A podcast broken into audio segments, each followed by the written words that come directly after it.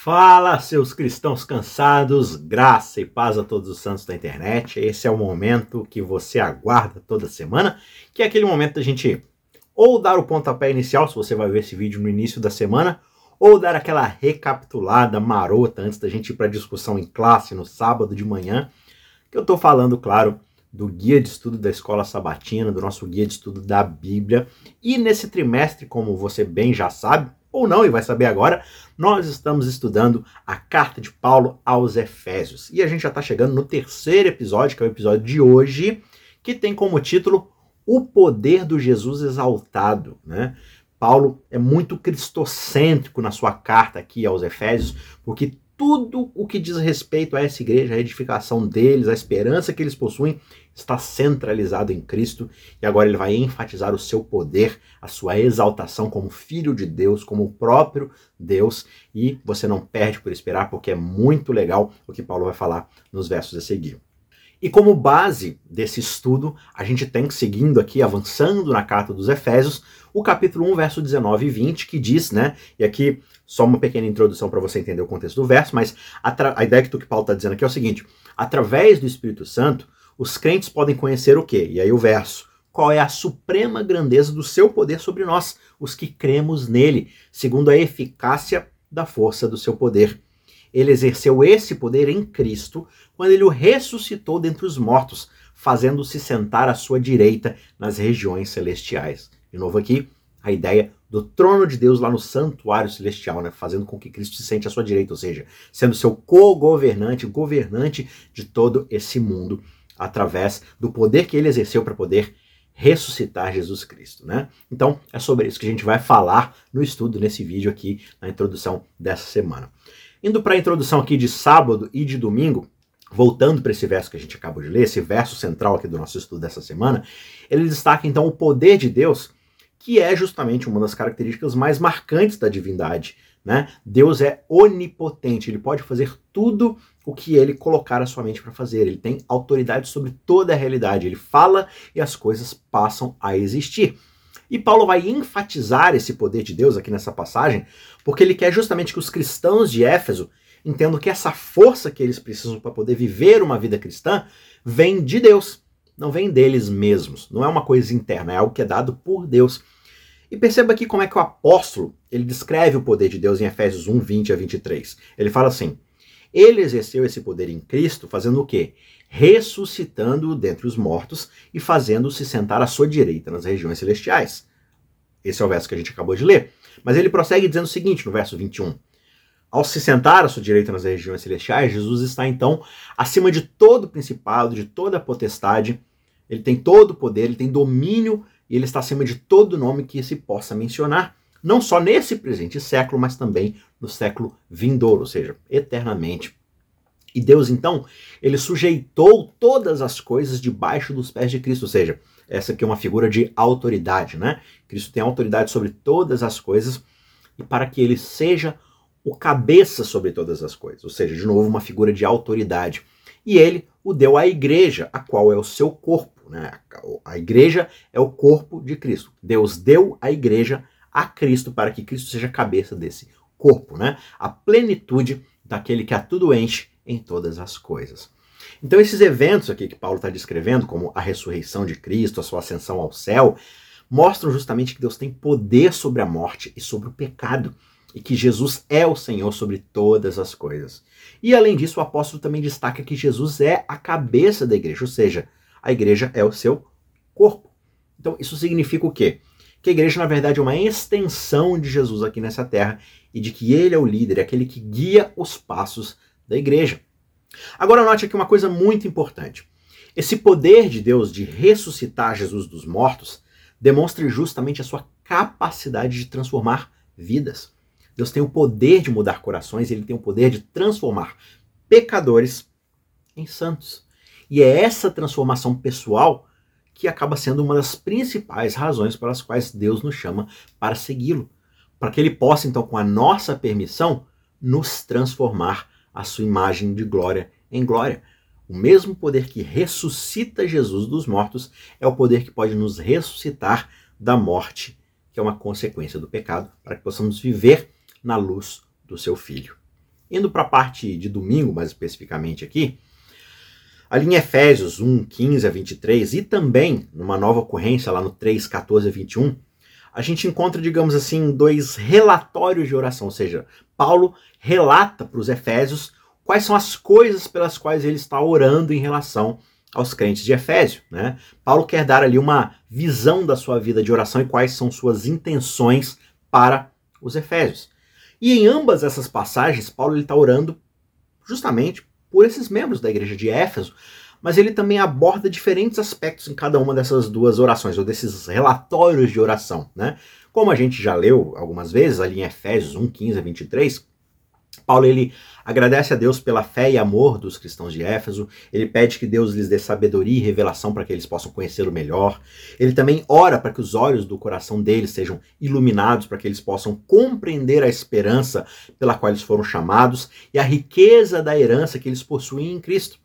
E o apóstolo também vai enfatizar o poder de Deus em ressuscitar Jesus dos mortos, como a gente já discutiu na introdução, e de colocá-lo acima de todos os poderes e autoridades, destacando que Jesus é a cabeça da igreja e de que a igreja, nós, somos o seu corpo.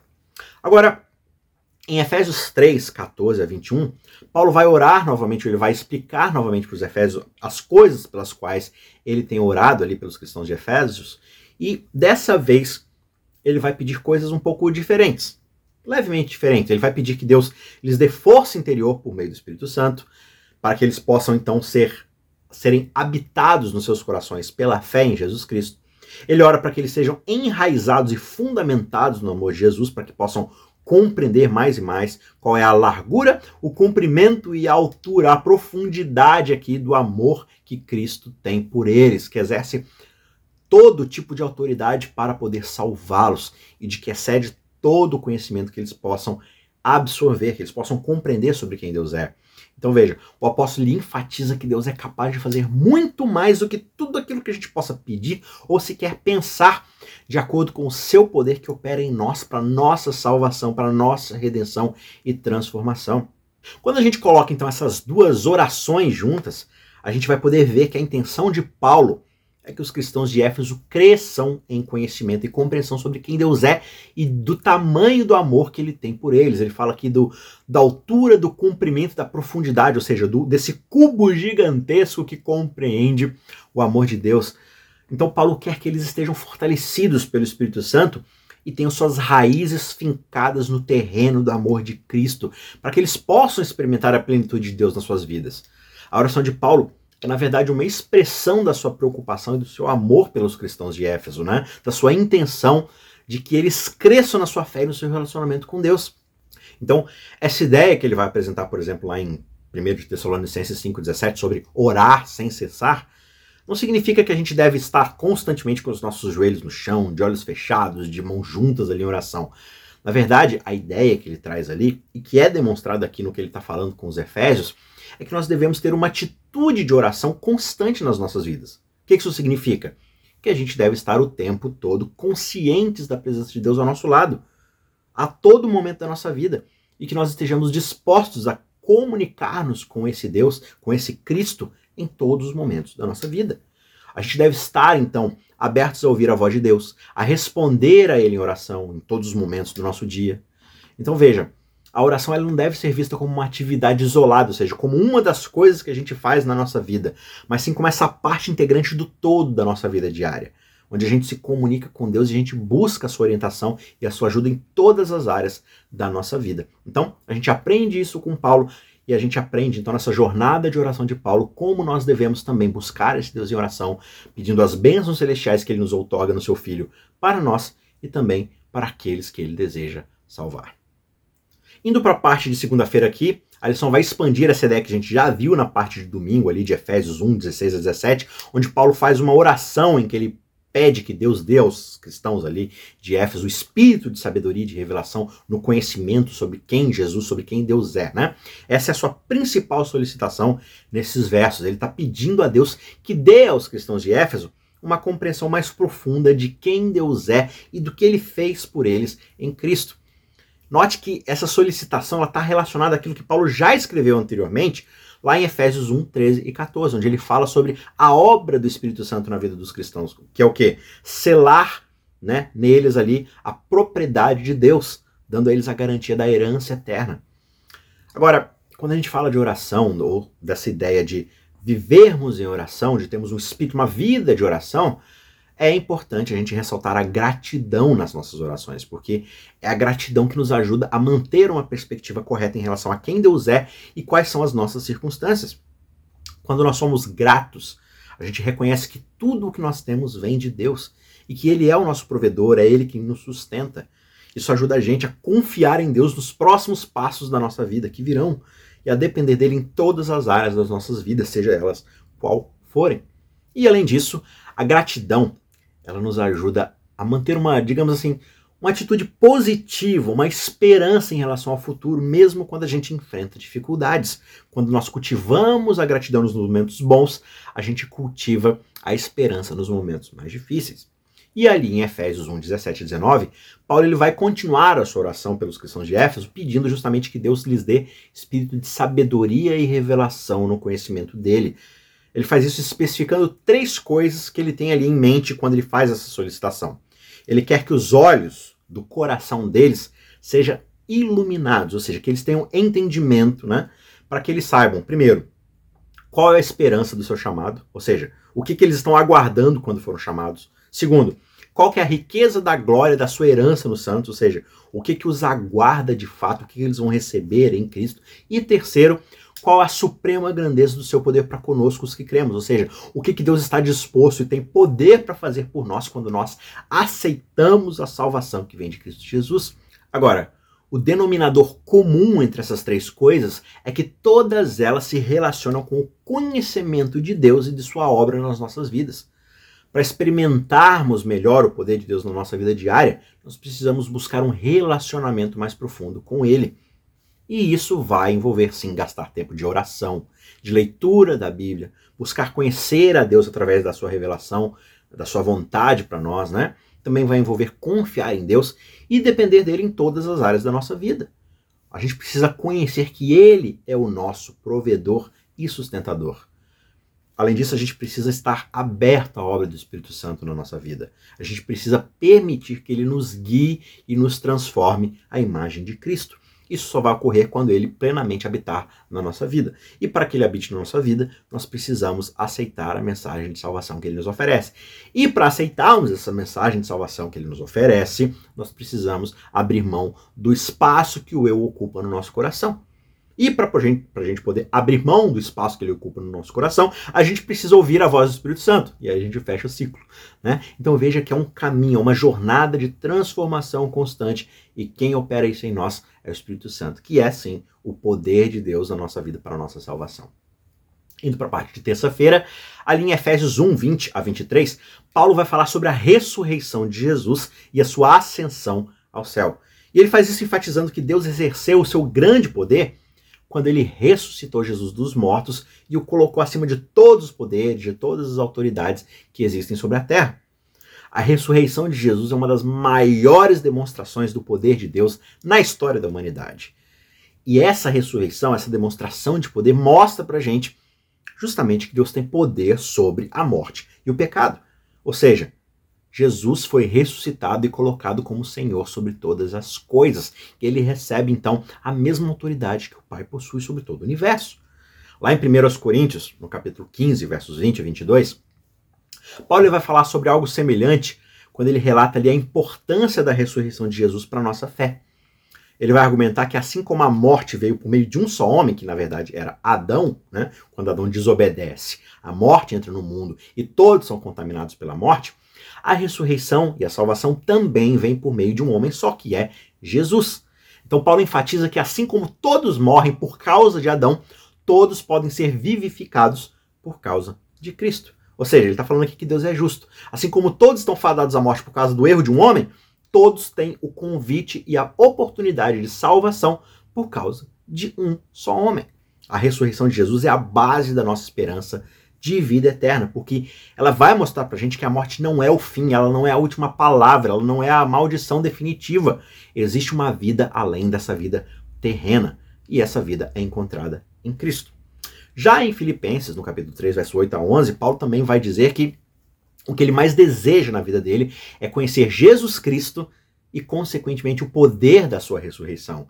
O que ele mais quer é estar unido a esse Cristo, tanto na morte quanto na ressurreição. Ou seja, assim como Cristo morreu, ele quer morrer com Cristo, para que assim como Cristo ressuscitou, ele também ressuscite. Então ele enfatiza que a ressurreição de Jesus é a nossa chave para sermos salvos, para a nossa união com ele. Lá em Hebreus 13, 20, o autor vai dizer que esse Deus da paz que ressuscitou Jesus dentre os mortos, ele nos equipa com tudo que a gente precisar para poder fazer a sua vontade. Ele coloca à nossa disposição o Espírito Santo, o seu poder de ressurreição, a transformação da nossa vida para sairmos do reino do pecado e entrarmos no reino do amor do seu filho. E Pedro também, lá em 1 de Pedro 1, verso 3, vai falar sobre essa esperança viva que nós temos por causa da ressurreição de Jesus Cristo dentre os mortos. Ou seja, essa ressurreição é o que garante a todos nós uma nova vida em Cristo. A ressurreição de Jesus é fundamental para a nossa fé. Ela é a prova do poder de Deus sobre a morte e o pecado, e ela é a base da nossa esperança de uma vida eterna. Essa é a chave para nossa salvação e para nossa união com Ele. Né? Não tem como a gente ser cristão sem acreditar na ressurreição de Cristo. Paulo vai dizer: se Cristo não ressuscitou, a nossa fé é vã. Ela não serve para absolutamente nada. Porque sem o poder de Deus para ressuscitar Cristo, não existe poder para nos salvar e nos transformar dos nossos pecados. Um outro detalhe muito importante aqui em Efésios 1:20 é que Paulo vai falar sobre Jesus como estando assentado à direita de Deus, né? Isso significa justamente que ele está numa posição de autoridade e de poder ao lado de Deus. Isso significa que Jesus é o nosso sumo sacerdote, né? A gente já comentou aqui nos vídeos anteriores como essa ideia do, dos lugares celestiais, né? Que, que ele tanto aborda aqui em Efésios, é a ideia justamente do santuário, do santo dos santos, da presença santa de Deus. E Jesus estando ao lado de Jesus, de, de Deus, né? Ele age justamente como nosso sumo sacerdote, ou seja, é ele quem vai interceder por nós diante do seu Pai. Jesus é o nosso mediador, o nosso advogado, ele é aquele que defende a nossa causa diante de Deus. Então, o que isso significa na prática? Isso significa que Jesus, ele não é só aquele que possibilita, por causa da sua ressurreição, que nós sejamos ressuscitados por causa do poder de Deus. Ele também é aquele que garante que isso vai ser uma realidade, levando o nosso caso pessoalmente até o trono de Deus. Aqui, ó, Pai, por favor, por causa do seu poder, eu peço que você ressuscite o Isaac, que você o livre do pecado e o coloque no caminho de salvação. E ele vai fazer isso por cada um de nós, se nós aceitarmos então esse presente dado por meio da sua morte, do seu sacrifício, desse presente, dessa bênção de graça que Deus predestinou a todos nós para recebermos, mas que nós escolhemos se aceitaremos ou não. Indo para a parte de quarta-feira, ali em Efésios 1, 21, 2, 2 e 6, 12, né? Paulo vai mencionar certos poderes espirituais malignos. Por exemplo, lá no 2, verso 2, ele vai relatar que eles estavam seguindo o curso natural desse mundo, seguindo o príncipe da potestade do ar, do espírito que agora atua nos filhos da desobediência. O apóstolo aqui, ele está interessado nesses poderes, né? não para ficar se envolvendo com eles, para ter curiosidade sobre eles, né? Ele só está interessado nesses poderes porque ele acredita que, na verdade, eles são uma ameaça real para os cristãos e para a igreja como um todo. Por quê? Porque ele acredita que esses poderes eles estão sendo liderados por Satanás e seus anjos caídos, porque esses anjos caídos na, né, na liderança ali de Satanás, eles estão nessa batalha espiritual contra Deus e contra os seus filhos. Eles querem afastar cada vez mais os súditos do reino de Deus para trazerem para o seu exército maligno. Os poderes espirituais né, do mal, eles vão se manifestar de várias maneiras no mundo de hoje. Claro, eles podem, né, embora que às vezes muito raramente, mas eles podem, é, talvez no seu ápice, se manifestar em possessões demoníacas, mas existem formas muito mais sutis da sua manifestação. Por exemplo, eles podem se manifestar em forma de tentação, né? Alimentando no nosso coração certas práticas, certos desejos, certas angústias, para que a gente né, se desvencilhe do caminho de salvação através de certas opressões, certas pressões, certos mecanismos na sociedade que vão oprimir a gente, que vão nos fazer pressão para fazermos escolhas erradas, né? E existem os casos mais extremos, claro, de possessão demoníaca e tudo mais que né, acabam acontecendo aqui e ali, mas a ideia é que essas forças espirituais malignas elas podem agir sobre as grandes mudanças sociais e tecnológicas, né, de forma direta ou indireta, até afetando a nossa saúde mental, a nossa saúde emocional, né? Por exemplo, você já parou para pensar no quanto as redes sociais invadiram a nossa vida e fizeram uma transformação social e emocional profunda?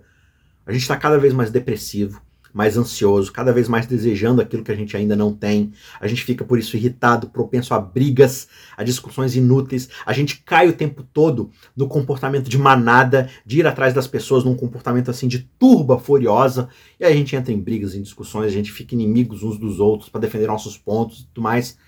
Ou seja, essas forças elas acabam afetando direta ou indiretamente as nossas relações interpessoais. E com isso nós somos afetados na nossa capacidade de seguir a Deus e de ser a sua igreja, o seu corpo, para poder abençoar outras pessoas. Então reflita: será que nas redes sociais você tem sido o corpo de Deus, o corpo de Cristo para abençoar outras vidas? Ou você está sendo só uma pedra de tropeço para outras pessoas, seguindo comportamentos que mais têm a ver com esses inimigos, com essas forças espirituais malignas? É um ponto de reflexão que a gente precisa fazer. Será que eu estou sendo uma bênção nas redes sociais? Ou será que elas estão sendo uma maldição na minha vida e por isso eu estou sendo uma maldição na vida de outros que estão conectados comigo nas nossas nos nossos espaços virtuais, digamos assim, né?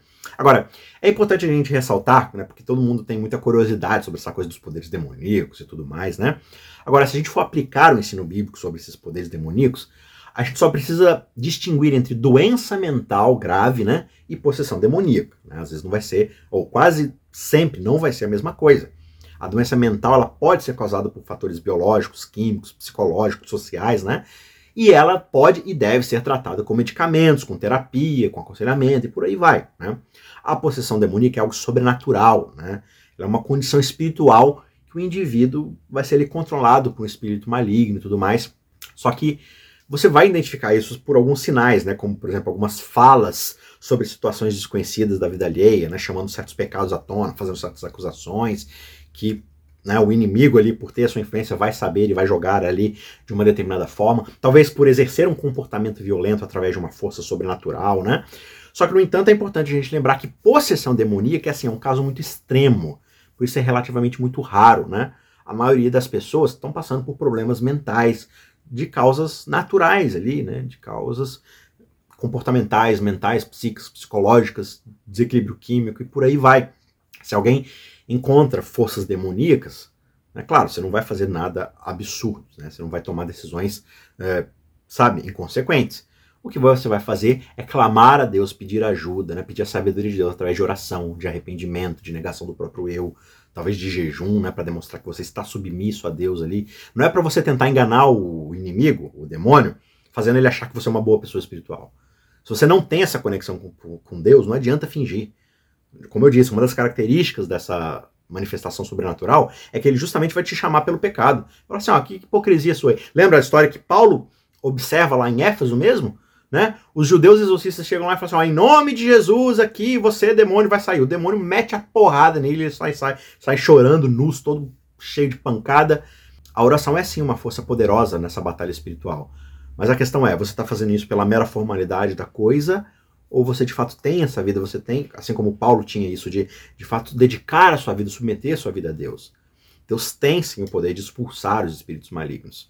E além do mais, é importante a gente ter uma vida, então, sadia de santidade, de obediência a Deus, para que a gente possa resistir a esses ataques do inimigo, para que tenhamos uma vida fortificada, como Paulo fala, né? enraizadas no terreno do amor de Cristo.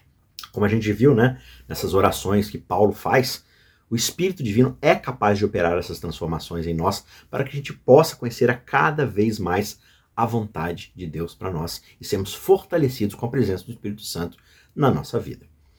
A parte de quinta-feira traz para gente que Paulo também vai falar sobre a exaltação de Cristo ao trono do universo, os benefícios que isso traz para a igreja. Esse acaba sendo meio que o tema central aqui dessa semana, né? Ali em Efésios 1, 22 e 23, ele vai dizer que Deus colocou todas as coisas debaixo dos pés de Cristo e colocou Cristo como a cabeça sobre todas as coisas, né? E sobre a igreja, para que a igreja seja o corpo de Cristo, né? O que isso significa na prática? Que a igreja é uma extensão de Cristo aqui na Terra. Ou seja, ela é liderada e guiada por Cristo. Ela tem que ir aonde Cristo deseja ir para poder alcançar os perdidos. Os benefícios dessa ação divina são muitos, né? Em primeiro lugar, Essa exaltação de Cristo mostra que ele tem poder sobre todas as coisas e que ele é capaz de proteger e de guiar a sua igreja né, de forma soberana. Então, isso dá para os cristãos essa sensação de segurança, de confiança de que Deus está agindo para o seu propósito. Em segundo lugar, significa também que ele é o nosso sumo sacerdote, ou seja, ele intercede por nós diretamente diante de Deus. Isso significa que nós podemos nos aproximar de Deus com confiança, sem medo, sabendo que nós temos alguém mediando, falando em nosso favor, nos representando diante de Deus. E em terceiro lugar, isso significa que ele é o nosso exemplo, o nosso modelo a ser seguido. Mostra pra gente como viver uma vida de obediência a Deus e como amar e como servir aos outros. A oração, por isso, ela vai desempenhar esse papel fundamental para podermos obter o poder de Deus na nossa vida. A oração é a chave que vai nos permitir comunicar com Ele e buscar a sua orientação e ajuda em todas as áreas da nossa vida. Quando nós oramos, nós estamos reconhecendo que Deus é o nosso provedor e o nosso sustentador, que nós precisamos da sua ajuda para viver uma vida cristã fiel. A oração também nos ajuda a manter uma perspectiva correta em relação a Deus e às nossas circunstâncias, lembrando para a gente de que Ele é maior do que qualquer problema que nós possamos enfrentar. Agora, a questão é, para que tenhamos uma vida de oração fervorosa, para que tenhamos, digamos assim, assunto para orar a Deus, para que possamos reconhecer as nossas falhas de caráter, as nossas necessidades espirituais, a gente precisa da revelação de Deus, ou seja, da Bíblia. Então veja como a coisa caminha junto. Ao ler a palavra de Deus e estudá-la, eu percebo coisas na minha vida que a Bíblia vai revelar. Pecados ocultos, defeitos de caráter que eu não sabia que existiam, e aí eu levo essas coisas a Deus e falo, Senhor, por favor, me transforme, Senhor, por favor, que teu Espírito mude isso em mim. Então a Bíblia vai me revelando coisas que eu preciso mudar. E o Espírito Santo, através da oração, vai permitir que Deus trabalhe na minha vida para transformar essas coisas. Apesar da gente saber da importância da oração, na verdade, muitas vezes a gente não cultiva esse hábito suficiente de ler a Bíblia, de falar com Deus. E isso pode ser devido a várias faltas na nossa vida, né? várias razões, como falta de tempo, falta de disciplina, falta de fé, a questão é que é importante a gente lembrar que a oração é uma disciplina espiritual que requer prática e esforço. E quanto mais a gente ora, quanto mais a gente fala com Deus, mais fácil vai se tornar. E quanto mais a gente lê a Bíblia, quanto mais a gente busca a revelação divina, mais assunto eu vou ter para conversar com Deus. E mais eu vou ver os resultados da oração na minha vida prática. Beleza? Indo então para a conclusão na parte de sexta-feira. Jesus é o Senhor de todas as coisas porque ele é o Filho de Deus e ele tem poder sobre todas as coisas. Né? Ele é o nosso Salvador, o nosso Senhor. Ele tem autoridade sobre as nossas vidas. Claro, se a gente se submeteu a ele, né? Só que, no entanto, dentro do contexto aqui de situação do pecado na Terra, em certo sentido, Jesus ainda não é o Senhor de tudo. Por quê? Porque ainda existem muitas coisas no mundo que não estão debaixo da sua vontade, ainda não estão, entre aspas, sob seu controle, né? Porque não é que Deus não tem poder para mexer nessas coisas, mas é porque Deus ainda está operando dentro da lógica do grande conflito. Se ele agir pela opressão, pela força, Satanás vai ganhar no argumento dizendo que Deus é autoritário. Então, Deus ainda não mexe em certas coisas, Jesus ainda não é Senhor sobre certas coisas, porque ele não vai fazer isso pela força, ele vai fazer isso pelo convencimento. Essa é a ideia do grande conflito. E existem muitas pessoas que ainda não reconheceram a autoridade divina, a autoridade de Jesus Cristo. Existem muitas áreas, por exemplo, na minha própria vida, que eu ainda não submeti ao senhorio de Jesus Cristo. Os aspectos do reinado de Jesus que estão ativos agora vão incluir a sua obra de salvação que está disponível, a sua intercessão por nós diante de Deus, a sua presença na igreja e na vida dos cristãos. Jesus está trabalhando ativamente para salvar as pessoas e para transformar suas vidas. Isso é o já é, é o agora, é o que já está acontecendo, né? Ele está intercedendo por nós diante de Deus, defendendo a nossa causa e nos representando diante do Pai. Ele também está representando a igreja ali, ou através da igreja, a, na vida dos cristãos, da comunidade, guiando eles e orientando para que eles possam alcançar outras pessoas também. Então a igreja está submetida a Cristo. Esse é o já é. Só que aí também existe o ainda não. Já é, e o ainda não. O que é o ainda não? Existem certos aspectos do reinado de Jesus que ainda estão só para o futuro. Isso vai incluir a sua volta para tomar posse da terra como um todo, para sempre, em definitivo. O julgamento final, que vai definir o que é verdade, o que é mentira, quais acusações de Satanás são mentira ali, quais não, né? As acusações de Satanás, que são todas mentiras e tudo mais. Então, esse julgamento, ele vai demonstrar, vai colocar em planos, panos limpos ali tudo aquilo que foi acusado e como tudo isso é mentira. Então, a partir de agora, quando ele agir demonstrando o seu poder, ele não vai mais estar fazendo isso de forma autoritária. Ele já provou que está certo e que isso é melhor para todo o universo. E agora ele vai fazer então a instalação, ou em definitivo, ele vai é, colocar o seu reinado sobre todo o universo de uma forma definitiva. Né? A ressurreição dos mortos né, também é uma coisa que vai acontecer no futuro, ou seja, faz parte do ainda não, é algo que ele vai trazer com toda a sua soberania. A criação de um novo céu e de uma nova terra, né, instaurando finalmente a sua autoridade, o seu jeito de governar o universo de forma definitiva. Né? Todos esses eventos eles ainda não aconteceram, mas todos eles são promessas de que Deus vai cumprir tudo isso no futuro. É importante a gente viver na luz do reinado de Cristo sobre todas as coisas. A gente tem a garantia diante do já é e a esperança diante do ainda não. Né? Isso tudo significa que a gente deve reconhecer a autoridade de Deus na nossa vida, a gente deve se submeter a Ele em todas as áreas da nossa vida. Isso vai envolver viver, sim, de uma forma que seja obediente a Deus, seguindo seus mandamentos, buscando a sua vontade, ou seja, buscando viver hoje, no já é, aquilo que será no ainda não. As coisas que a gente aguarda, que a gente tem esperança que vão se concretizar, a gente já deve começar a vivê-las hoje, se submetendo a Deus, colocando Jesus como Senhor sobre nossas vidas, né? confiando em Deus em todas as circunstâncias, reconhecendo que Ele é o nosso provedor, o nosso sustentador. Só que, no entanto, muitas vezes a gente vive sob a autoridade de outros senhores, né? como o pecado, o mundo, o diabo. E isso pode acontecer quando a gente coloca outras coisas em primeiro lugar na nossa vida, como o dinheiro, poder, o prazer, o viver o agora, né? Ou seja, em resumo, quando a gente diviniza, a gente coloca como status de Deus o nosso próprio eu, a nossa própria vontade, assim como Adão e Eva fizeram ao comer do fruto. E também pode acontecer quando nós seguimos as tendências do mundo em vez de seguirmos a vontade de Deus. É importante a gente lembrar que essas outras potestades, esses outros poderes, eles não têm poder sobre nós se nós não permitirmos, pelo poder do Espírito Santo. A menos que a gente dê autoridade a essas potestades, elas não podem ter autoridade sobre nós. Nós podemos resistir a elas e submeter-nos a Cristo, confiando no seu poder e na sua autoridade para nos livrar, nos proteger. Para você saber qual Senhor tem governado a sua vida, é importante, justamente pela luz da palavra de Deus, você examinar a sua vida. A Bíblia vai dar, então, para a gente todas as orientações claras sobre como a gente deve viver, sobre qual esperança a gente deve ter, quais são as coisas que a gente deve evitar, quais são as coisas que a gente deve abrir mão, aquilo que precisa ser transformado na nossa vida. E aí, através da orientação do Espírito Santo, dada a revelação de Deus ali na Bíblia, ele vai nos guiar em todas as áreas da nossa vida que precisam de transformação.